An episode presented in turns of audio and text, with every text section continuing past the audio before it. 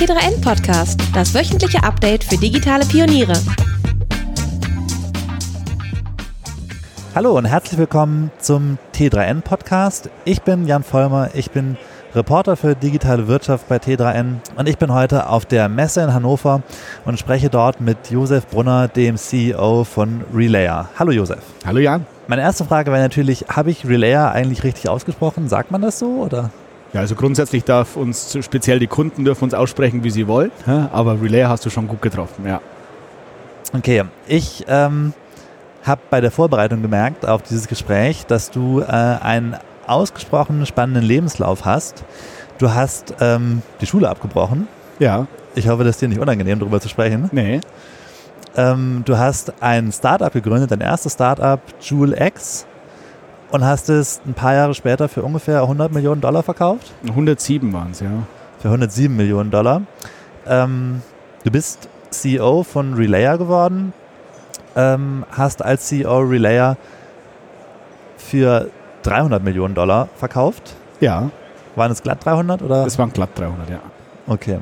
Und du bist mittlerweile 35 Jahre alt. Sogar schon ein bisschen älter, ja. Aha. Ja, 81er Jahrgang. Oh. Ja, jetzt rechnest du, ne? Oh Gott, nee. Damit kann ich mich nur blamieren.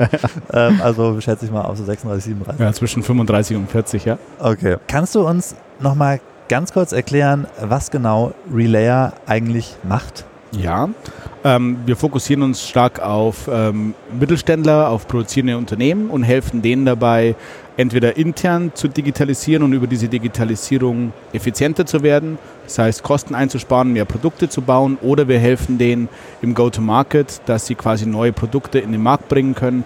Ein schönes, einfaches Beispiel wäre, du bist ein Druckmaschinenhersteller, hast früher die Druckmaschinen an Verlage verkauft. Ähm, das Verlagswesen ändert sich ja, digitalisiert sich. Also willst du als Verlag vielleicht nicht mehr ein 10-Jahres-Investment in eine neue Druckmaschine machen, brauchst aber noch Druckmaschinen, kannst das als Service konsumieren, also Printing as a Service. Dann haben wir die Technologie, die dem Maschinenbauer, dem Druckmaschinenhersteller dabei hilft, Printing as a Service zu seinen Kunden, also für die Verlage in dem Beispiel anzubieten. Wenn ich es richtig verstanden habe, baut ihr hauptsächlich Sensoren dann haben wir nochmal Hausaufgaben im Marketing zu machen, mhm. ja, weil wir bauen nämlich nur Software. Ja, das heißt, ähm, wir sind ein reines Softwareunternehmen und ähm, verkaufen, das ist unser Geschäftszweck und warum es uns gibt, Software. Da wir aber versuchen, nicht an Technologen zu verkaufen, sondern an Kaufmänner, also meistens an den CEO, an den Geschäftsführer, verpackt man das Ganze in einem ähm, Business Outcome. Das heißt, wir, wir verkaufen Einsparungen, wir verkaufen Effizienzsteigerungen oder neue Geschäftsmodelle, nehmen also die technologische Komplexität raus. Ähm, aber im Kern, was wir machen, ist nur Software. Aber es gab doch mal eines der ersten Produkte von Relayer, ähm, wie eine Art, ich glaube, Wunderbar hieß es, eine Art Schokoladentafel, die aber keine Schokolade war, sondern Sensoren, die man dann abbrechen konnte wie Stückchen von der Schokolade. Und an Maschinen anbauen konnte oder meinetwegen in den Kühlschrank legen und dann Temperatur feststellen und das alles über Wi-Fi connecten. War das nicht der, der Anfang des Ganzen? Das war der Anfang. Ja. Das heißt, wenn du dir mal ähm, vielleicht haben wir eine Minute Zeit, dann würde ich mal ganz kurz reflektieren, Gerne. wie denn so die Reise war. Ne? Weil das ist, äh, zumindest ist es für mich sehr, sehr spannend, weil ich viel gelernt habe. Ich habe ja, ähm, Julex hast du ja vorhin angesprochen, das war sehr, sehr schön, weil es war eine Applikation, eine Software, die hat Energie eingespart, da kannst du eine schöne Message rumbauen, das kannst du ganz einfach verkaufen, du weißt genau, wer kauft und warum kauft er es. Digitalisierung ist sehr, sehr abstrakt erstmal. Ne? Das heißt ja alles und nichts und dann haben wir noch eine Plattform, das macht es ja nochmal abstrakter. Also brauchst du irgendwas Anfassbares. Ähm, was wir dann entwickelt haben, war dieser, ähm, dieses Kit, dieses Hardware-Kit. Da hattest du verschiedene Sensoren drauf, die konntest du an eine Maschine kleben und dann verschiedene Daten abrufen, die dann in der Plattform waren und dann konntest du als Kunde etwas damit machen. Ähm, das hat auch gut funktioniert. Wir hatten 6000 Entwickler auf der Plattform, sehr, sehr schnell. Das Problem ist, Ganz kurz, die sich alle diesen wunderbar mit den Sensoren bestellt haben und dann damit rumgespielt haben. Ja, genau. Und das, glaube ich, jetzt hast du es ganz gut beschrieben. Die haben damit rumgespielt. Ne? Und dann bist du noch nicht quasi im eigentlichen Kern ähm, der Geschäftsprozesse des Unternehmens. Und die Technologen in Unternehmen, die spielen eine wahnsinnig wichtige Rolle, sind aber meistens sehr, sehr weit weg vom eigentlichen Geschäft. Und dann haben wir quasi versucht, näher an das Geschäft zu kommen beim Kunden, damit wir größere Volumina verkaufen können an Software. Haben also quasi uns verschiedene Male transformiert, waren am Anfang, dieses, hatten dieses ähm, Entwickler-Kit, diese wunderbar, ähm, haben dann nur Software an Technologen verkauft. Das hat schon besser funktioniert, haben uns dann nochmal ein bisschen geändert und haben gesagt, lass uns doch versuchen, die Technologen an die Kaufleute zu verkaufen. Ähm, und dann der letzte Schritt, und das ist jetzt unsere Value Proposition, die wir jetzt haben, lass uns die Komplexität der Digitalisierung, der Technologie, dieser ganzen Moving Parts rausnehmen und nur noch Geschäftsergebnisse verkaufen. Also wenn du, Jan, mein Kunde wärst, du hast einen Shopfloor, du baust Autos, gehe ich heute hin und sage, ich ähm, spare dir 10% deiner Energiekosten oder deiner Laborkosten ein und dann garantieren wir dir diese 10%. Wir sind ja auch, bevor wir übernommen worden sind, das du vorhin angesprochen äh, hast, von der Münchner Rück auch finanziert gewesen teilweise und haben dann die Möglichkeit, dass wir Versicherungs- und Garantiemodelle um unsere Software herum bauen können und dann kann ich dir diese 10% Einsparung auch garantieren. Und ähm, das ist quasi jetzt unsere Value Proposition, das, was wir verkaufen und dadurch nehmen wir die Komplexität komplett raus und können dann die Sales Cycles sehr stark beschleunigen. Und wenn ich dann sage, als, ähm, als, als Hersteller von meinetwegen Autos, wenn ich dann sage, alright, die 10% Einsparung hätte ich gern. Wie geht es dann weiter? Dann unterschreibst du einen Vertrag mit uns, ja. Ähm, und dann arbeiten wir hart daran, dass wir deinen Prozess, also das Bauen eines Autos, über Technologie so optimieren, dass wir Downtime verringern. Also wir erhöhen quasi die Effizienz deines, äh, deiner Produktionsumgebung. Ähm, dadurch hast du weniger Kosten, hast diese Einsparungen baust unterm Strich mehr Autos oder baust gleich viel Autos mit weniger Kosten. Aber das klingt so ein bisschen so, als ob ihr doch Berater geworden wärt. Ja, also wir sind im Kern, wir sind 250 Leute, von diesen 250 Leuten bauen 80, Leut, äh, 80 Prozent Software. Ähm, und das tun die gut und tun die gerne. Das äh, Problem ist, das ist dem Kunden erstmal egal, weil der will ein Geschäftsproblem lösen. Also musst du, die, musst du übersetzen, was kann die Software leisten in einem bestimmten Kundenkontext. Also Automobilhersteller, ich spare dir was im, äh, im Produktionsumfeld ein oder Druckmaschinenhersteller, ich digitalisiere dich, dass du deine Lösung als Service anbieten kannst. Und da brauchen wir Vertriebsmitarbeiter, die quasi diese strategische Diskussion mit den CEOs haben kann. Ähm, das hat einen beratenden Einfluss, aber das machen wir kostenfrei um diese Software verkaufen zu können. Das heißt, wir kommen schon sehr, sehr strategisch rüber beim Kunden, wollen auch ein strategischer Partner sein. Das machen wir aber nur aus einem Selbstzweck und dieser Selbstzweck ist, dass wir mehr Software verkaufen können.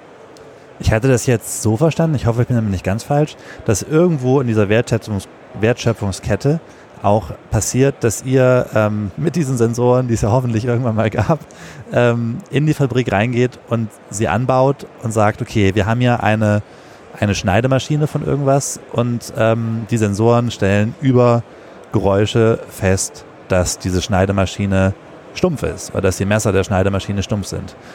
Passiert dieser Schritt noch? Also das ist ein, ein echter Use Case, den wir auch haben, ne, dass wir quasi in, das ist ein ähm, das sind quasi Label-Schneidemaschinen, das, das du jetzt angesprochen hast. Da haben wir diverse Kunden, die das machen im Abfüllumfeld, Flaschenabfüller.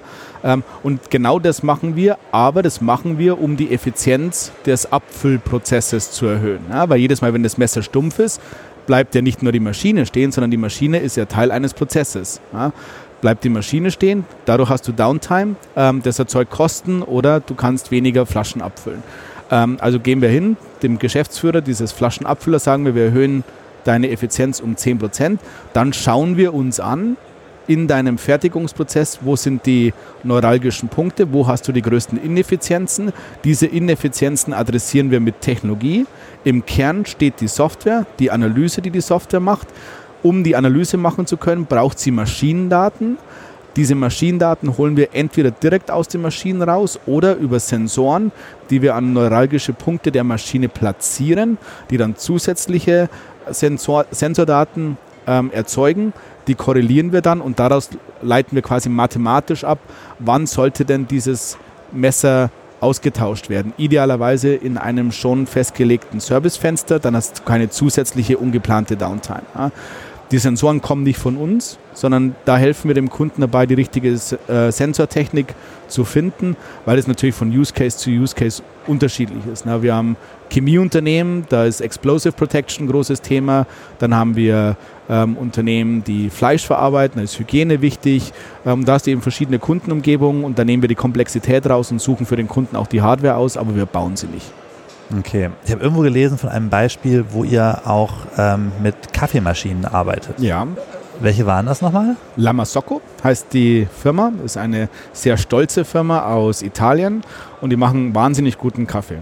Und das ist auch ähm, das Verkaufsargument für die Barista, die ähm, die Kaffeemaschinen kaufen, um dann Kaffee zu verkaufen. Der Kaffee ist gut. Deswegen kannst du da ein bisschen mehr für diesen Kaffee verlangen und deswegen können die viel Geld für so eine Kaffeemaschine ausgeben. Die Was kostet so eine Kaffeemaschine? Zwischen 20 und 50.000 Euro. Ja, das ist ein ordentliches Investment, da musst du viel Espresso für verkaufen. Ja. Ähm, damit du viel Espresso verkaufst, musst du sicherstellen, dass die Qualität immer gut ist. Ähm, also haben wir quasi Sensoren in die Kaffeemaschine integriert, die äh, verschiedene Daten aufnimmt. Da gehört Temperatur für den Dampf äh, mit dazu, dann das, das Grinding-Geräusch, also wie, wie, wird gemahlen. Da holen wir also verschiedene Datenpunkte aus der Kaffeemaschine heraus und sagen dann dem Barista, du pass mir auf, ähm, heute Abend, wenn du zusperrst, wäre schön, wenn du dieses Teil austauschen würdest, wenn du das reinigen würdest. Und wenn er etwas austauschen muss und durch Reinigung das Problem nicht ähm, beheben kann, dann kriegt er das Ersatzteil gleich zugeschickt. Ne? Das ist sehr, sehr spannend, weil dadurch die Qualität des Kaffees gleich bleibt. Das ist also der Vorteil für den Barista. Ähm, und für Lamasocco ist es sehr, sehr schön, weil das äh, Ersatzteilgeschäft angekurbelt wird, weil du natürlich quasi präventiv ähm, Ersatzteile irgendwo hinschickst, sodass der Kaffee gar nicht schlecht wird. Ne? Und wie erfährt der Barista das dann? Hat er ein Display auf der, der Lamasocco-Maschine? Eine App? Ja, genau. Da ist auch ein kleiner Bot drauf, kann also ein bisschen in Anführungszeichen mit der Kaffeemaschine reden. Na, wie viel Kaffee kannst du noch machen? Es sind so ganz einfache ähm, Cases, die man damit abbilden kann. Ähm, das ist alles textgesteuert und kann dann auch eben gleich aus der App heraus bestellen. Das heißt, eigentlich seid ihr schon ein bisschen wie Berater, nur eben halt noch mit Hardware und Software in der Tasche. Ja, wir verkaufen die Software, indem wir dem Kunden dabei helfen, etwas aus dem Geschäft zu ermöglichen, also effizienter zu werden oder mehr zu verkaufen. Und diese Brücke musst du schlagen. Und das war für uns als Technologen nicht immer einfach, weil wir kulturell natürlich Entwickler sind und tendenziell auch eine romantische Beziehung zur Technologie haben. Und das du kommst aus der IT-Sicherheit, ne? Ja, ja genau. Und das ist dann schon ähm, herausfordernd, auch kulturell im Unternehmen diese Brücke zu schlagen, weil wir eigentlich rausgehen, wenn du es hart formulierst und sagen, Technologie ist irrelevant, sondern wichtig ist, was du damit enablest, ne, welches Outcome du erreichst. Und das ist natürlich, jetzt haben wir vorhin über die hohe Anzahl an Entwicklern bei uns gesprochen, eine Formulierung, da musst du aufpassen, dass das die Leute in der Firma nicht missverstehen, weil das Geschäftsergebnis nur quasi enabled werden kann mit guter Technologie.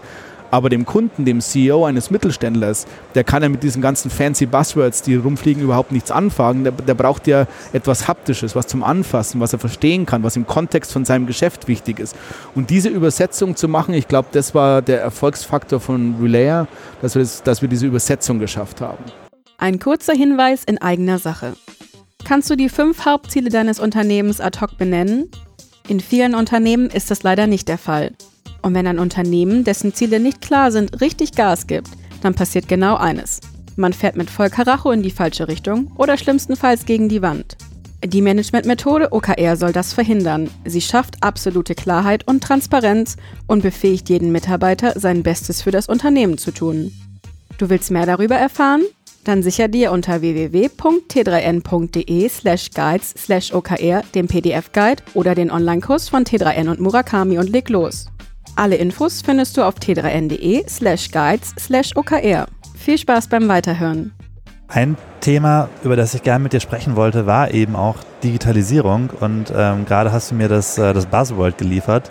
Du hast gesagt, äh, Technologie ist irrelevant. Ist das dein Ansatz zu Digitalisierung gewissermaßen? Nee, mein, ich würde es anders formulieren. Ne? Also das, das ist natürlich sehr provokant formuliert. Ne? Ähm, aber ich glaube, dass dass es diesen Digitalisierungsmarkt nicht gibt und dass dort eine, ähm, eine Blase ein bisschen gehypt wurde. Und das sieht man hier auf der Hannover Messe, glaube ich, sehr, sehr gut. Es, es, digitalisiert sich ja jeder, der nicht schnell genug wegläuft. Und dann schaust du dir manchmal ein Dashboard an, wo eine Maschine connected ist. Und das wird dann als Digitalisierung verkauft. Und da ist meine erste Frage immer, so what? Also wenn du in einem Aufzug fährst und das, der Aufzug teilt dir mit, wie es ihm gerade geht auf einem Dashboard. Das ist doch mir egal, wenn ich in einem Aufzug fahre. Was mich interessiert ist, wird der dadurch verfügbarer? Ne? Habe ich eine angenehmere Fahrt? Ja? Verlängert sich die Lebensdauer?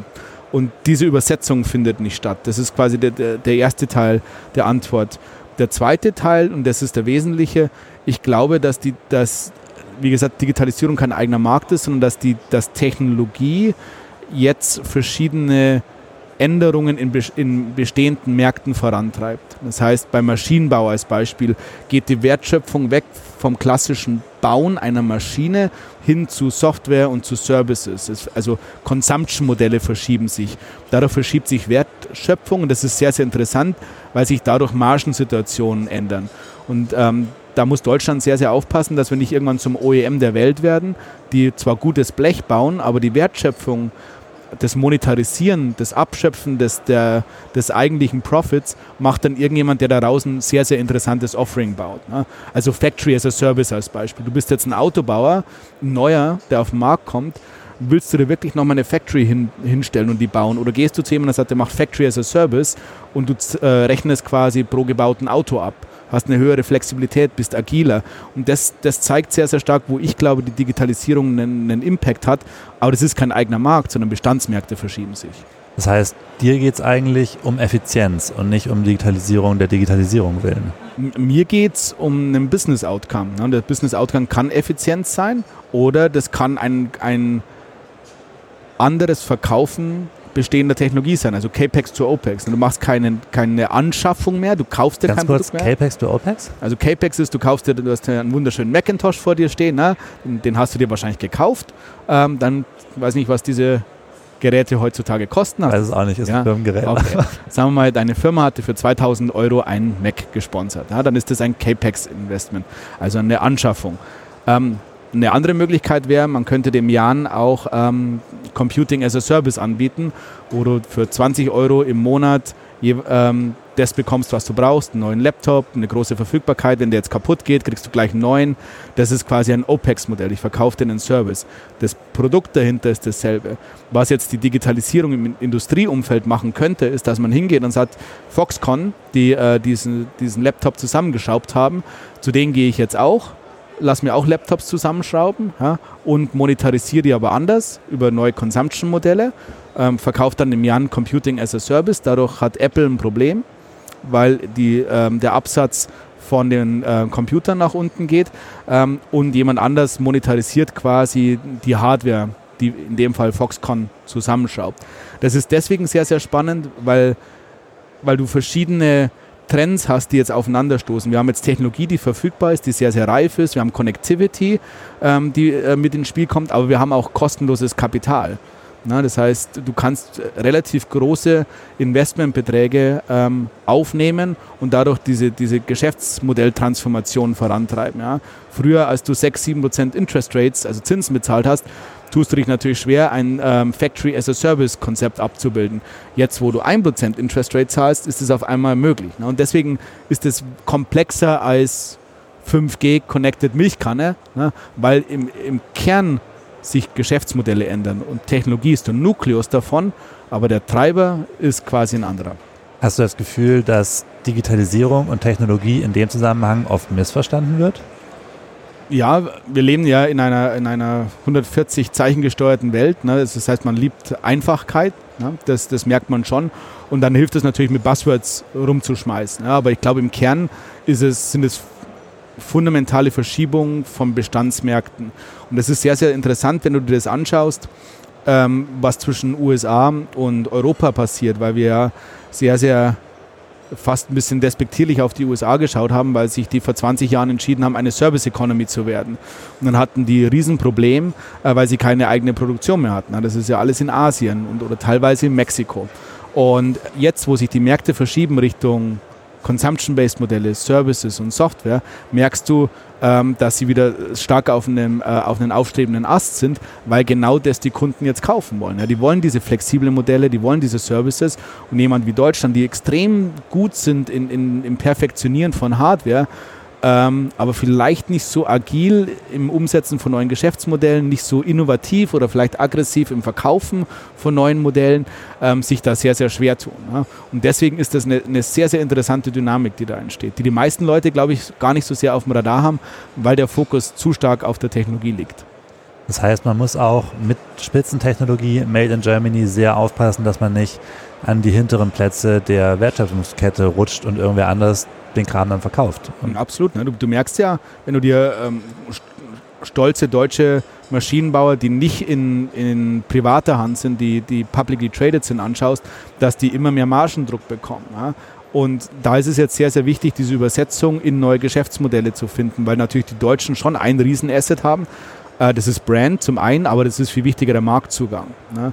Wir haben ja sehr, sehr, wir haben in, in hochfragmentierten Märkten haben wir teilweise 60, 70, 80 Prozent Market Share aber wir monetarisieren sie nicht wirklich. Kannst du das ein bisschen konkreter sagen, wenn du jetzt sagst, hochfragmentierte Märkte, welche sind das? Ähm, Autoproduktion. Ja? Ein, äh, wenn ein Auto produziert wird, sind 3000 Firmen beteiligt. Ne? Du hast 3000 Zulieferer und irgendwann klebt ein OEM ein Label drauf. Ich, überspitze das jetzt ein bisschen. Mhm. Ja? Aber du hast natürlich hochkomplexe Zuliefererketten. Du hast dann Ganz kurz noch, es mag eine naive Frage sein, aber OEM, was genau war das nochmal? Der Autohersteller. Ne? Das ist ein OEM. Okay. Ja? Also der, der nimmt quasi verschiedene Komponenten von verschiedenen Zulieferern, ähm, Assemblity baut daraus ein Auto und verkauft sie unter seinem Namen. Ähm, der hat sechs, sieben große Zulieferer, da gehört eine Scheffler dazu, da gehört eine Bosch dazu, ähm, die wiederum haben andere Zulieferer und so hast du halt einen sehr, sehr fragmentierten Markt und die sind alle selbst extrem gut, ja, ähm, aber ähm, fokussiert auf dieses, dieses kleine ähm, Rädchen, das sie drehen. Ja? Und, und, perfektionieren das auch und machen das wirklich gut. Aber manchmal hilft es, und das ist auch teilweise unsere Aufgabe, sagen, jetzt gehst du mal ein bisschen raus aus deinem, aus deinem Tunnelblick ja, und schaust da mal den Markt an und vielleicht hast du eine ganz interessante Position in diesem Markt und monetarisierst die mal ein bisschen anders. Und das kann ein Negativbeispiel, aber das in der Öffentlichkeit, ähm, glaube ich, sehr präsent ist, ähm, ist, als der Sitzehersteller von VW gesagt hat, ich liefere mal einen Tag keinen Sitz. Ja, dann hat VW kein Auto produziert. Das haben sie, dann wurden die verklagt. Dann haben sie es den zweiten Tag gemacht und am dritten und dann, ich glaube, nach einer Woche hat sich VW mit denen geeinigt. Ja. Und da, da, da, zeigt sich mal, welche Position du auch als Kleiner haben kannst. Das ist natürlich jetzt ein negatives Beispiel, weil das fast Erpressung war. Aber wenn du dir als, als Mittelständler anschaust, was habe ich denn für Marktzugang eigentlich? Ne? Und wie kann ich das über Transformationen, die durch Digitalisierung, durch Technologie, durch freies Kapital, ja, indem ich mich anders finanzieren kann, wie kann ich das ausnutzen, um eine stärkere Margenposition zu erzeugen. Ja. Und das zeigt schon, wie komplex das Ganze ist. Und das ist, warum wir am Anfang nicht erfolgreich waren, weil wir gesagt haben, dann nimm mal ein bisschen Technologie und digitalisier dich mal ein bisschen. Ja. Das, das funktioniert natürlich nicht, wenn du das Gesamtbild nicht vor Augen hast. Ja. Äh, und das, das war diese Transformation, die wir durchlaufen sind. Und in diesem Gesamtbild wäre das eine denkbar schlechte Ausgangsposition, wenn wir jetzt mal bei dem Autohersteller bleiben. Wenn ähm, ein deutscher Autohersteller, der sehr gut in seiner, in seiner Marge sein mag oder in, seinem, ähm, in seiner Branche, irgendwann feststellt, irgendjemand anders kauft die Autos ein und vermietet die einfach weiter. Mhm. Und ich habe es nicht, ich habe den Schuss nicht gehört rechtzeitig. Genau, genau. Es gibt äh, eine ganz, äh, es hat mir ein, ein Kollege von mir ich hatte das leider gar nicht auf dem Radar das letzte Mal gezeigt, der hat mit seiner Familie das Daimler Museum in Stuttgart besucht. Ne?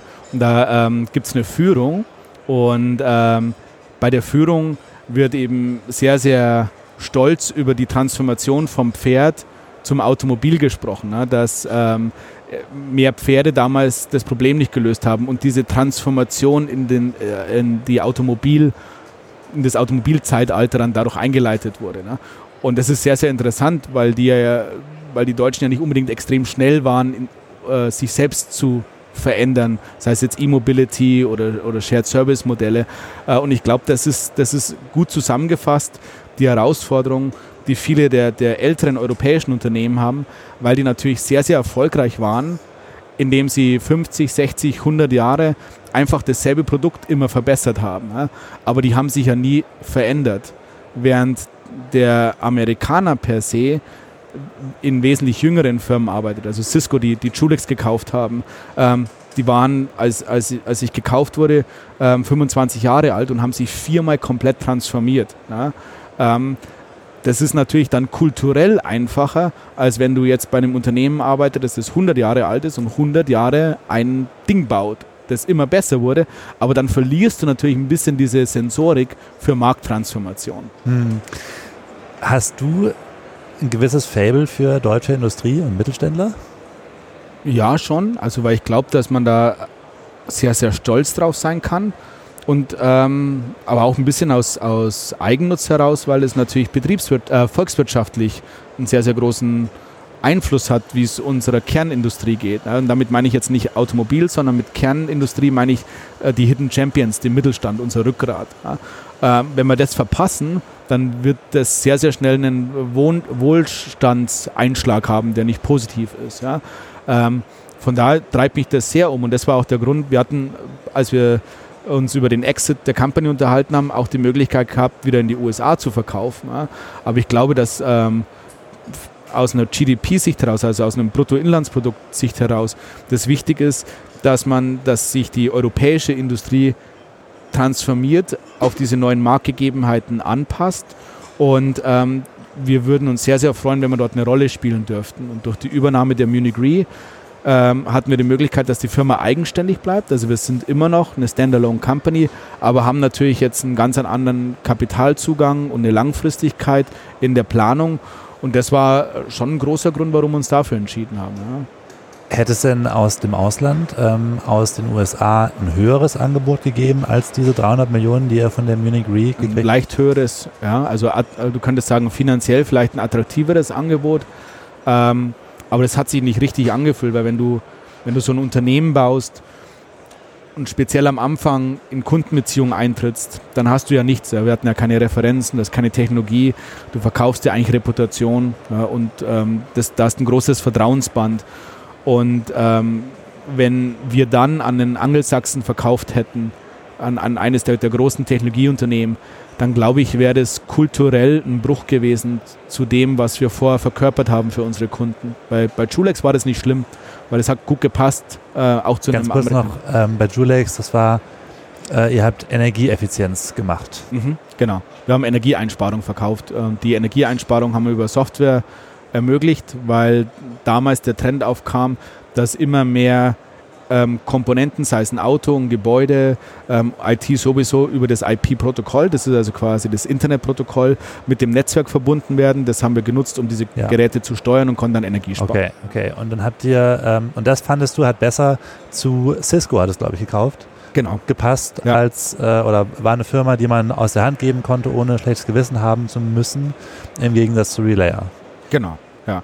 Weil ähm, wir sowieso an denjenigen, der das Netzwerk betreibt, verkauft haben. Und Cisco hat einen 80-prozentigen Marktanteil in dem Umfeld. Dann kauft er sowieso von Cisco. Das war also kein kultureller Bruch. Aber du, was wir heute verkaufen, also wenn du bei uns durch die Büros gehst und das Purpose Statement der Company, also warum es uns gibt, ja, dann ist das ist ganz klar fokussiert, dass wir unseren Kunden eine Zukunft ermöglichen wollen. Ja. Also der, das Purpose Statement ist, dass wir die, unsere Kunden relevant halten. Ja. Und das, glaube ich, wäre schwierig gewesen, wenn wir von einem Angelsachsen übernommen gewesen wären. Also das hat viel mit Kultur zu tun, mit Datenschutz ähm, und deswegen fühlen wir uns so eigentlich ganz wohl. Und der zweite Grund ist, ähm, wir wollten auch wirklich einen großen Category Leader bauen. Also und das haben wir auch noch vor. Also wir wollen weiter strategisch und organisch wachsen, wir wollen also Zukäufe machen weiterhin. Wir, hatten, wir haben schon zwei gemacht, wir wollen weiter zukaufen und wollen wirklich in Deutschland eine, eine Firma bauen, die eine Relevanz hat und dieses industrienahe Internet of Things ähm, Thema weltweit besetzt. Das ist unser Anspruch. Das sind ja dann schon auch ein Stück weit Heimatgefühle, die ich dann ja. dazu ge gebracht ja. habe. Schon, ja, ja. Und ähm, hat das was, äh, ich, ich glaube, deine Eltern hatten mal eine Bäckerei. Mhm die, äh, glaube ich, auch irgendwann auf den Druck von ähm, diesen Backshops. Ne? Backshops. Ja, eine äh, Markttransformation. Ne? Kann man da irgendwie einen Bogen schlagen oder ist das zu weit gegriffen? Nee, ich glaube, das kannst du, äh, da kannst du schon einen, einen äh, Bogen schlagen. Ich hatte mal ein, ein sehr langes und, und, interessantes Gespräch mit dem, mit dem Christoph Käse, der das dann auch in einem seiner Bücher wiedergegeben hat, wo er sich die Frage stellt, was treibt Unternehmer an? Was ist dieses, warum sind einige haben, das, haben einige Entrepreneure das Glück, erfolgreich zu sein und andere nicht. Und ich glaube, die Quintessenz, die er zieht, ist, dass, dass oftmals irgendwie so, so ein Knick irgendwo mal stattgefunden hat. Ne? So vielleicht eine, eine, Demütigung, irgendwas, was, was in der Kindheit verankert ist und einen bleibenden ähm, Einschlag hinterlassen hat. Und bei mir war das eben, dass meine Eltern wahnsinnig hart gearbeitet haben. Also im Handwerk ist es etwas, wo du, du früher aufstehst, wo du lange arbeitest und relativ wenig Wertschätzung bekommst. Und dann hat sich dort der Markt transformiert, dass also quasi die Supermärkte mit Backshops angefangen haben, ähm, auch Backwaren zu verkaufen. Äh, das hat die Metzger stark getroffen und eben die Bäcker. Ne? Und dann haben wir relativ, also wir haben unser Haus verloren. Es war, war schon ein ziemlicher Impact als, als Jugendlicher.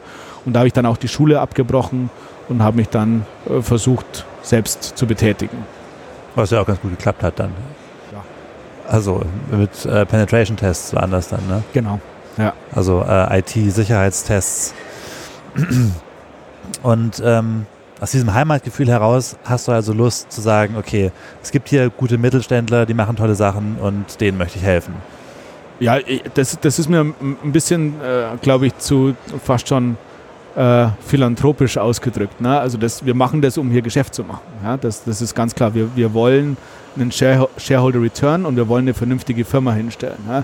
Und wir sagen das auch ganz offen zu unseren Kunden, dass sie Märkte transformieren sich. Ja? Wir würden uns unglaublich stolz fühlen, wenn wir mit dir lieber äh, Platzhirsch in dem Markt arbeiten dürfen. Ja? Aber wir haben überhaupt gar kein Problem, deinen Competitor zu enablen, ja? weil wir müssen Gehälter bezahlen, wir müssen die Firma nach vorne bringen. Wenn wir aber jemanden, den es in dem lokalen Markt gibt, schützen können, nach vorne bringen können, dann tun wir das natürlich wahnsinnig gerne. Aber also schon, wir sind schon hier, um, Geschäft zu machen. Ja? Also es ist nicht, dass wir auf einer philanthropischen Mission sein. Okay, das heißt, die Entscheidung, in Deutschland zu bleiben, war so ein Teil von beiden. Einerseits lief das Geschäft hier gut, es gab gute Voraussetzungen und andererseits ähm, hattest du da dann hat es von eurem Purpose Statement und von deiner, man könnte fast sagen, persönlichen Geschmacksrichtung besser gepasst. Absolut. Und ähm, wir haben natürlich hier auch einen riesen Markt, muss man genauso sehen. Also wir haben, ich glaube, in Deutschland 2000 Hidden Champions ähm, und wir haben einen unglaublich großen kulturellen Vorteil, weil wir die Sprache verstehen, weil wir die Denkweise verstehen. Als Deutsche tust du dich leichter mit einem Deutschen zu arbeiten, als ein Amerikaner sich das tut, aber wir als Deutsche können gut mit Amerikanern auch arbeiten. Also glaube ich, ist schon äh, ein Standortvorteil, den wir hier haben. Ja wenn dann solche Sachen passieren, wie zum Beispiel, dass die KUKA äh, nach China verkauft worden ist. Ähm, denkst du dir, ach Mensch, hätte nicht sein müssen? Oder? Mm, nee, weil das ist ja eine, eine Aktionärsentscheidung ne, und das ist unternehmerisches Handeln. Ähm, ich, ich glaube, das zeigt einfach, wie, wie wichtig es ist, ähm, schnell zu sein, ähm, auch mal mutig zu sein, ne, ähm, um, um sich zu, zu verändern und zu digitalisieren ähm, das heißt aber nicht, dass ich ähm, irgendetwas Negatives an diesem Deal mit, mit, mit KUKA finde. Ne? Ich glaube, das ist eine Entscheidung, die die Aktionäre getroffen haben und die muss man entscheiden. Ne? Wenn wir das alles so grausam finden, dann hätte sie auch ein Deutscher übernehmen können. Ne? Wir Deutschen sind unglaublich gut, im, dass wir ähm, wir, wir, finden immer das Haar in der Suppe. Ja, wir, wir, wir, können uns über, es ist, ist, eine Gabe, dass du an allem etwas Negatives findest. Während der Amerikaner die Gabe hat, Sachen zu positiv darzustellen, stellen wir Sachen zu negativ dar. Und meine Aussage ist, wenn uns das nicht passt, dass die Chinesen die deutschen Firmen kaufen, dann sollten wir die deutschen Firmen kaufen. Da gibt es ja eine Lösung dazu. Und man steht ja nicht an der Seitenlinie und sagt, ich durfte aber nicht mitbieten. Hm. Hast du das Gefühl, dass die ganz großen deutschen Konzerne da noch Aufholbedarf haben? Weil das war jetzt nicht selbstverständlich, dass die äh, äh, Munich Re tatsächlich dann 300 Millionen Dollar in die Hand genommen hat. Das ist ja nichts, was sie alle paar Tage machen. Nee, und da, ähm, das sage ich jetzt nicht nur, weil wir unter dem Dach sind, aber da, das, das fand ich mutig und hat auch den Punkt, den ich jetzt gerade angesprochen habe, adressiert, weil wir Deutschen ja, ist eigentlich ganz interessant, wenn du dir die Historie von dem berühmten Industrie 4.0 anschaust, dann hat es ganz, ganz viel Parallelen mit ähm, der Energiewende ja, durch die ich ja mit Schulex auch viel Berührungspunkte hatte, weil das war quasi der Grund, die Markttransformation, die wir gesehen haben, warum wir Schulex gestartet haben. Ja. Da haben wir Deutschen konzeptionell das Thema extrem gut verstanden mit der Energiewende. Wir haben nur total versagt bei der Umsetzung. Ja. Und äh, wir hatten Gremien über Gremien über Gremien. Und jetzt, wenn du dir Industrie 4.0 anschaust, reden wir seit zehn Jahren drüber. Ne? Und wenn du dir schaust, was wird umgesetzt, dann ist es faktisch nichts. Ja? Und das ist, das ist so ein deutscher Pattern. Ja? Ähm, und der, der John Doerr, ein ganz bekannter ähm, Venture Capitalist aus den USA, der, der war bei uns investiert mit Kleiner Perkins, die haben auch Google gemacht und Amazon. Der hat so ein Statement, das heißt, Ideas are easy, execution is tough. Und das ist so ein deutsches Problem. Und ähm, deswegen fand ich diesen Schritt von der Munich Re auch so, ja, so, so spannend und war da auch wirklich stolz drauf. Ne? Also ich bin natürlich auch noch Münchner, Münchner Unternehmen, das, das passt doppelt. Ähm, aber so, so ein Statement, wo keiner weiß, wie nimmt das der Markt auf. Ne? Mhm. Ein DAX-Unternehmen, erste quasi stolze Technologieübernahme zu auch competitive Preisen, wenn du das mit den USA vergleichst, auch wenn es nicht ganz pari war. Ähm, da, das ist natürlich auch ein bisschen Glücksspiel. Wie nimmt der Markt das auf? Und der hat es dann sehr, sehr positiv aufgenommen. Der Aktienkurs ging nach oben, das war dann eine gute Story, aber das weiß ja vorher keiner. Also da war ich schon, schon sehr, sehr stolz und fühle deswegen auch eine Verantwortung, dass wir das vernünftig hier machen. Wir hatten aber vorher auch das Investment von der Telekom ähm, das ich auch gut fand. Ne? Und der Tim war da dahinter und, und, will auch wirklich das Unternehmen digitalisieren. Und da passiert was. Und wenn man jetzt mehr dieser, wenn wir diese stolzen Schritte jetzt in den Mittelstand übersetzen können, na, dass man da auch mutiger wird, äh, dann glaube ich, kann das wirklich eine ganz, ganz interessante Bewegung werden. Ähm, du meintest gerade in der Industrie 4.0, wenn da nicht so viel passiert, siehst du da dann eine ähnliche äh, im Englischen würde man sagen, also äh, im Deutschen könnte man auch sagen Flugbahn, wie eben bei ähm, der Energiewende, äh, dass da einfach auch nicht mehr so viel bei rauskommen wird dann, oder? Ja, wir sind ja schon das Land der Gremien ne, und der Ausschüsse. Ja, da sind wir, wir sind ja konzeptionell unglaublich stark und glaube ich intellektuell extrem stark, um so Sachen zu formulieren und zu erfassen. Ich glaube, Industrie 4.0 wird auch international als deutsches, als deutscher Begriff genutzt. Und das macht mich ja so wahnsinnig. Ja, das ist ja wie Energiewende. Die Energiewende war, ist eine, eine deutsche Idee. Ja, und dieses Energiewende als deutsches Wort versteht der Amerikaner. Der Amerikaner schreibt Industrie 4.0, der schreibt nicht Industry 4.0. Ja, der schreibt es nicht mit Y am Ende. Das heißt, da hast du einen Brand geschaffen, du hast eine Reputation, die du extrem gut monetarisieren könntest und kapitalisieren könntest. Aber das, diesen, diesen Schritt machen wir dann nicht. Ne? Und das ist eigentlich total spannend. Da fehlt einmal die Execution in dem genau, Sinne. Genau, ja. Und dann, dann kommt der, der, nehmen wir jetzt mal den Amerikaner, auch wenn es den nicht gibt, und sagt, du, das ist ja echt eine gute Idee, dann mache ich das jetzt mal. Ja? Und äh, anstatt, dass er drüber redet und philosophiert und Paper über Paper über Paper schreibt, ich baue das jetzt mal. Ja? Und das, äh, das ist echt interessant. Ja? Und diese Industrie 4.0, ich meine, äh, gibt es denn wird die irgendwo schon besser umgesetzt als hier, wo wir sie anscheinend nicht besonders umsetzen? Ich glaube, die Industrie 4.0 wird langsamer umgesetzt, aber sehr, sehr stark ähm, mit einem sehr, sehr starken Fokus auf Effizienzsteigerung und im Produktionsumfeld. Das heißt, das Verbinden einer Maschine, um daraus Ineffizienzen ablesen zu können und einen Fertigungsprozess als Beispiel effizienter gestalten zu können. Das ist auch etwas, das wir machen. Das ist auch gut, aber das ist ja noch weit weg von dieser Markttransformation, die wir angesprochen haben. Und wenn man diese Brücke, die wird noch nicht ganz geschlossen. Hat, ich gehe jetzt anders in den Markt. Ich, als wenn du, nehmen wir mal im, im Automotive-Umfeld, wenn du einer dieser 3000 Zulieferer bist, dann kannst du natürlich weiter innerhalb deiner Supply Chain verkaufen. Ja? Und dann verkaufst du für eine Geldeinheit an den Tier 3 Zulieferer. Der mhm. haut dann 50% drauf und irgendwann zahlt der Autohersteller 7 Euro dafür. Ja? Und du bekommst einen unten. Ja? Mhm. Oder du kannst hergehen und sagen, nee, ich verkaufe das jetzt an jemand anders mit einer anderen Value Proposition zu einem anderen Preis. Das ist natürlich kein rein technologisches Thema mehr, sondern das ist ein kulturelles Thema. An wen verkaufst du, mit welchen Leuten? Das ist also unglaublich hart, diesen, diese Transformation durchzugehen. Aber wenn du die richtig machst, dann kannst du eine neue Zukunft finden. Und das, da wollen wir ein bisschen anschieben. Gibt es irgendeine Branche, wo du dir sagen würdest, Mensch, da würde ich ja so gerne mal dazwischen hauen, äh, da würde ich jetzt gerne mal executen im amerikanischen Sinne. Ähm, da wurde so viel schon geredet, da ist wenig passiert. Ähm, Gibt es da irgendwas, wo du gerne ja, mal rein Da gibt es ein paar. Also unsere stärkste Branche ist ähm, wirklich die Automobilbranche. Das hat verschiedene Gründe. Erstens ist die, ähm, das, glaube ich, das erste Mal in ihrer Existenz wirklich gefährdet ja, in Deutschland ähm, und weiß das, was passieren muss. Und dieses weiß das, was passieren muss, wird quasi durch die komplette Food Chain durchgedrückt, es skaliert nach unten durch. Jetzt habe ich mal eine Frage, die aus dem Gespräch entstanden ist, quasi wenn du sagst gefährdet. Ist es denn wirklich das Elektroauto, was da gefährlich wird oder sind es komplett andere Modelle? Ähm, ich glaube, dass, dass es unterschiedliche Themengebiete gibt. Ne?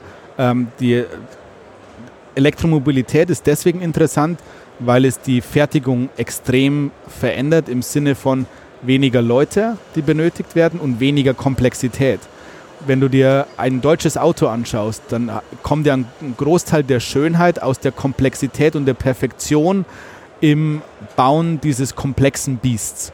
Ja?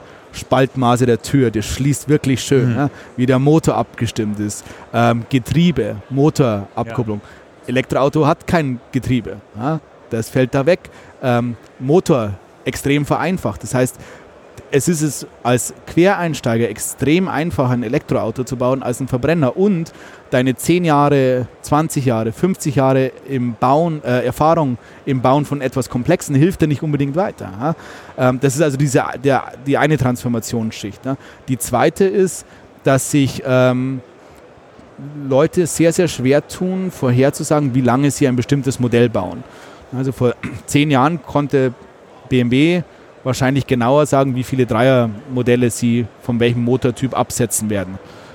Auf diese Erkenntnis haben sie sich leichter getan, x 100 Millionen in Fertigungslinien zu investieren, in Robotiksysteme, weil der Business Case aufgrund der Vergangenheit einfach abzuleiten war. Mhm. Heute weißt du nicht, wie lange du die, den Dreier noch bauen wirst. Ne? Ja. Also, was passiert? Sie sagen, ich kaufe jetzt das Ding nicht mehr, sondern ich miete das jetzt von dir, weil ich weiß ja nicht, was nächstes Jahr ist. Ne? Das heißt, dadurch ändert sich quasi die, ähm, das, was der große Autohersteller von seinen Zulieferern will. Also ich will jetzt zu einem geben, der mir das orchestriert und dann kaufe ich das als Service. Ja? Und diese Änderung, diese Markttransformation ist das, nach dem wir schauen. Weil wenn ein Markt sich nicht ändert und wenn es einem Unternehmen noch gut geht und ich gehe zu einem CEO und sage, hey, willst du dich ändern und es tut wirklich weh und das ist viel schwerer, als du gedacht hast und er schaut auf seine Zahlen und sagt, du, uns geht es eigentlich ganz gut, dann ist die Wahrscheinlichkeit, dass er diesen Schritt geht, nicht sehr, sehr hoch.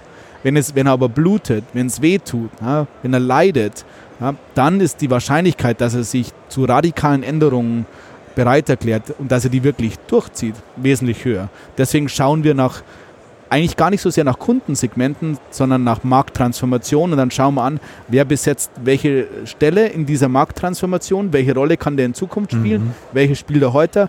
Und daraus leiten wir ab, welche Kunden wir ansprechen. Das heißt, ihr müsst ja auch recht lange oder weit blickende Planungsszenarien aufgestellt haben, wie Wirtschaft in 10, 15, 20 Jahren aussehen könnte. Ja, 20 Jahre ist ein bisschen viel für uns, aber wir haben einen 15 Jahres, also einen 5 oder 10 Jahres Horizont. Ja, weil die Sachen lange dauern, sie sind hochkomplex und sie sind quasi flankierend ähm, zu einer Markttransformation und die geht ja nicht von heute auf morgen. Und wo kriegt ihr die, oder mit, mit welchen Infos baut ihr diese Szenarien auf?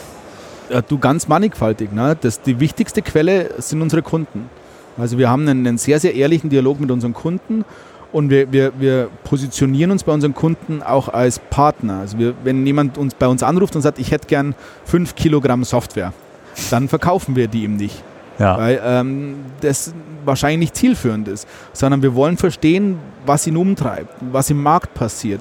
Und wenn wir das verstanden haben, dann wissen wir, wie wir ihm helfen können und wie wir quasi ein Value-Based Pricing ihm anbieten können, das ihn erfolgreich macht. Also Kunde ist sehr, sehr wichtig. McKinsey ist unser größter Partner ja, weltweit. Das ist unglaublich wichtig für uns, weil die diese Transformation auf der Geschäftsmodellseite begleiten bei den Kunden. Weil die quasi mit den ganzen Kunden arbeiten und die Kunden denen ihr Herz ausschütten.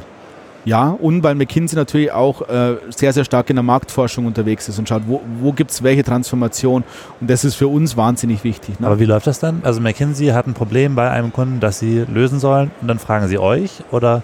Ja, das ist. Äh, also seid ihr quasi Subunternehmer, also nicht Subunternehmer, aber ihr. Nee, wir, wir arbeiten direkt mit, mit ähm, unserem Kunden zusammen, ähm, weil McKinsey sicherstellen möchte, dass es keinen Conflict of Interest gibt durch eine kommerzielle Verbindung mit uns. Also McKinsey verdient mit uns kein Geld, mhm. ähm, aber weiß, dass wir schon viele gemeinschaftliche Projekte oder Projekte, die sie uns gebracht haben, erfolgreich abgeschlossen haben.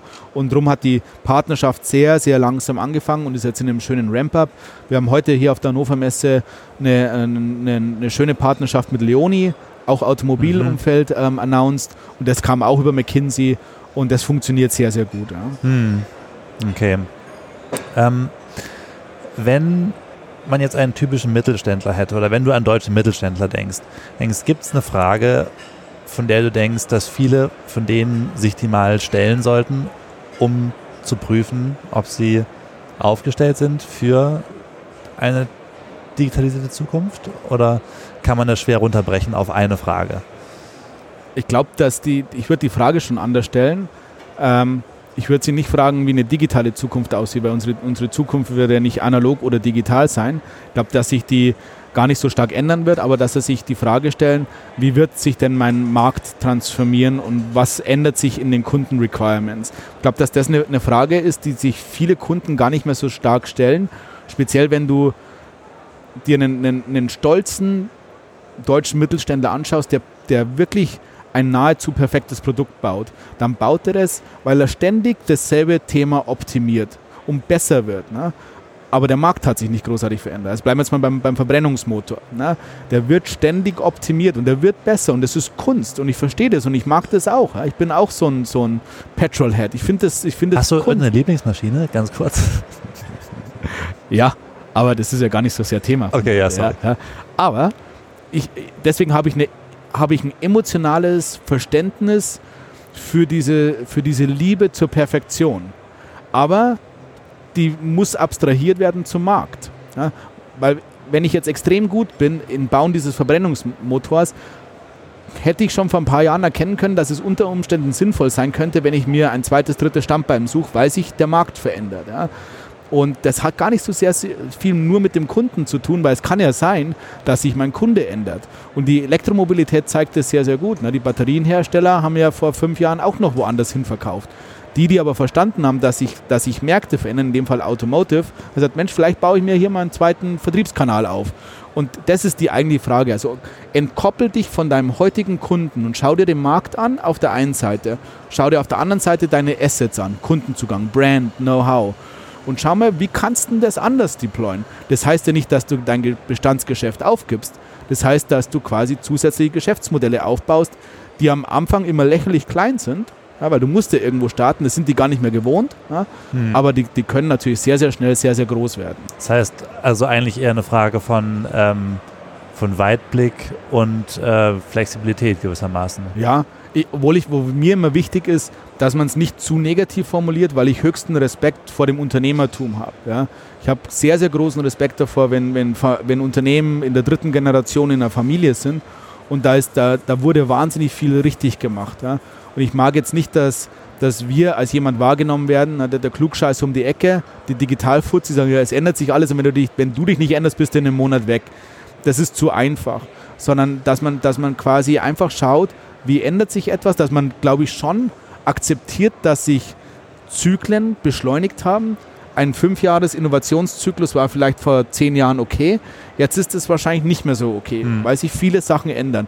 Und wenn man sich dann in der Mitte trifft und so ein emotionales Joint Venture baut ja, und sagt, jetzt machen wir das zusammen, dann glaube ich, kann da echt Schönes entstehen. Und das ist das, was wir mit den Kunden erreichen wollen. Okay, ich habe noch genau zwei Fragen.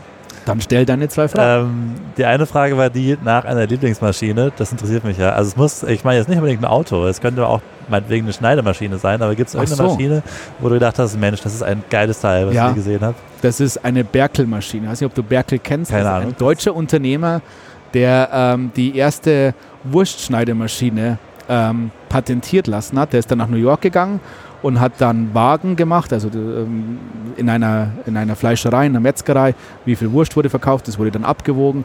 Und ich habe äh, ich die erste Berkelmaschine zu Hause, die gebaut wurde, jemals. Und ähm, weil ich ein großer Fan von, ähm, von Südtiroler Speck bin, ähm, weiß ich zu schätzen, wie wichtig es ist, den Speck kalt zu schneiden, weil mit einer quasi mit einer elektrisch betriebenen Maschine wird das Schneideblatt warm und die Poren schließen sich. Und dann kommt der Geschmack nicht mehr raus. Also meine Lieblingsmaschine ist eine Berkel 1. Eine Berkel 1. Und äh, was wiegt so eine Berkel 1? Ich versuche mir das gerade vorzustellen. Ja, wir zu zweit könnten sie vielleicht hochheben. Ja. Das heißt, du hast so eine 100 Kilo Schinken-Schneidemaschine zu Hause. Ja, eine, kannst auch Käse damit schneiden. Das okay. geht auch. Ja? Aber du hast noch keine Sensoren angebaut bis jetzt? Nein, weil ähm, das fast schon ein Möbelstück auch ist. Ja? Und das wird das ist in, in ihrer analogen Schönheit nicht zu verändern. Okay, also ich werde mir auf jeden Fall nochmal eine äh, Bergel 1 Maschine angucken. Ja. Ähm, ich bin sicher, ich finde da auch Bilder. Ähm, eine zweite Frage äh, ist ein bisschen thematischer Cut, aber das äh, liegt mir schon die ganze Zeit auf dem Herzen, dass ich mich gefragt habe, hab, wie kommt es eigentlich, dass du nach, deinen, äh, nach deinem ersten Exit oder meinetwegen nach deinem zweiten Exit immer noch weitergemacht hast? Also ich frage mich, warum arbeitet man dann eigentlich noch? Weil es unglaublich Spaß macht. Ne? Also wir haben hier, ähm, wir haben echt Spaß zusammen. Ne? Das, das macht unglaublich Freude, im Team zu arbeiten und, und die Company weiter nach vorne zu treiben. Ich glaube, dass im, im Kern diese Frage auch ein großes Missverständnis beinhaltet, dass ein, ein Entrepreneur das aus finanziellen Gründen macht. Also wir machen das, um zu gewinnen. Ja, das kommt auf die Frage, die, die wir vorhin diskutiert haben mit, mit Christoph Käse. Warum haben wir diesen Knacks? Hm. Das ist ja verrückt, das zu machen. Ja? Und diese Verrücktheit ähm, ist selten monetär substanziert, sondern es hat was mit, mit einer Gekränktheit zu tun, hm. mit, mit fehlender Anerkennung. Ach, Christoph Käse war der, der das Buch geschrieben genau, hat, was treibt ja. Entrepreneure an. Genau, ja. Und ähm, das, das hört ja nicht auf, der Wunsch gewinnen zu wollen. Ja? Das ist der eine Teil. Es macht Spaß, das ist die zweite Komponente. Äh, und ähm, die dritte ist, es ist dieses Digitalisierungsthema, was wir jetzt heute angesprochen haben, hast ja gemerkt, das ist unglaublich komplex. Das ist ein dickes Brett. Und ich bin unglaublich stolz über die Kundengespräche, die wir haben, weil ich wahnsinnig viel lerne. Ne? Mhm. Über die Schönheit von Maschinen, über, über Legacy, über, über Verantwortung. Es ist, ist echt spannend und wir sind sehr stolz, dass wir da einen kleinen Teil dazu beitragen dürfen. Also ein bisschen einfach eine komplexe Herausforderung. Ja, intellektuell ist das unglaublich befriedigend. Ja. ja. Alright. Klasse. Jan, vielen Danke Dank. dir. Hat Spaß vielen Dank gemacht. für das Interview. Hat mir auch sehr viel Spaß gemacht. Dann äh, verabschiede ich mich hiermit. Danke. Alright. Ciao.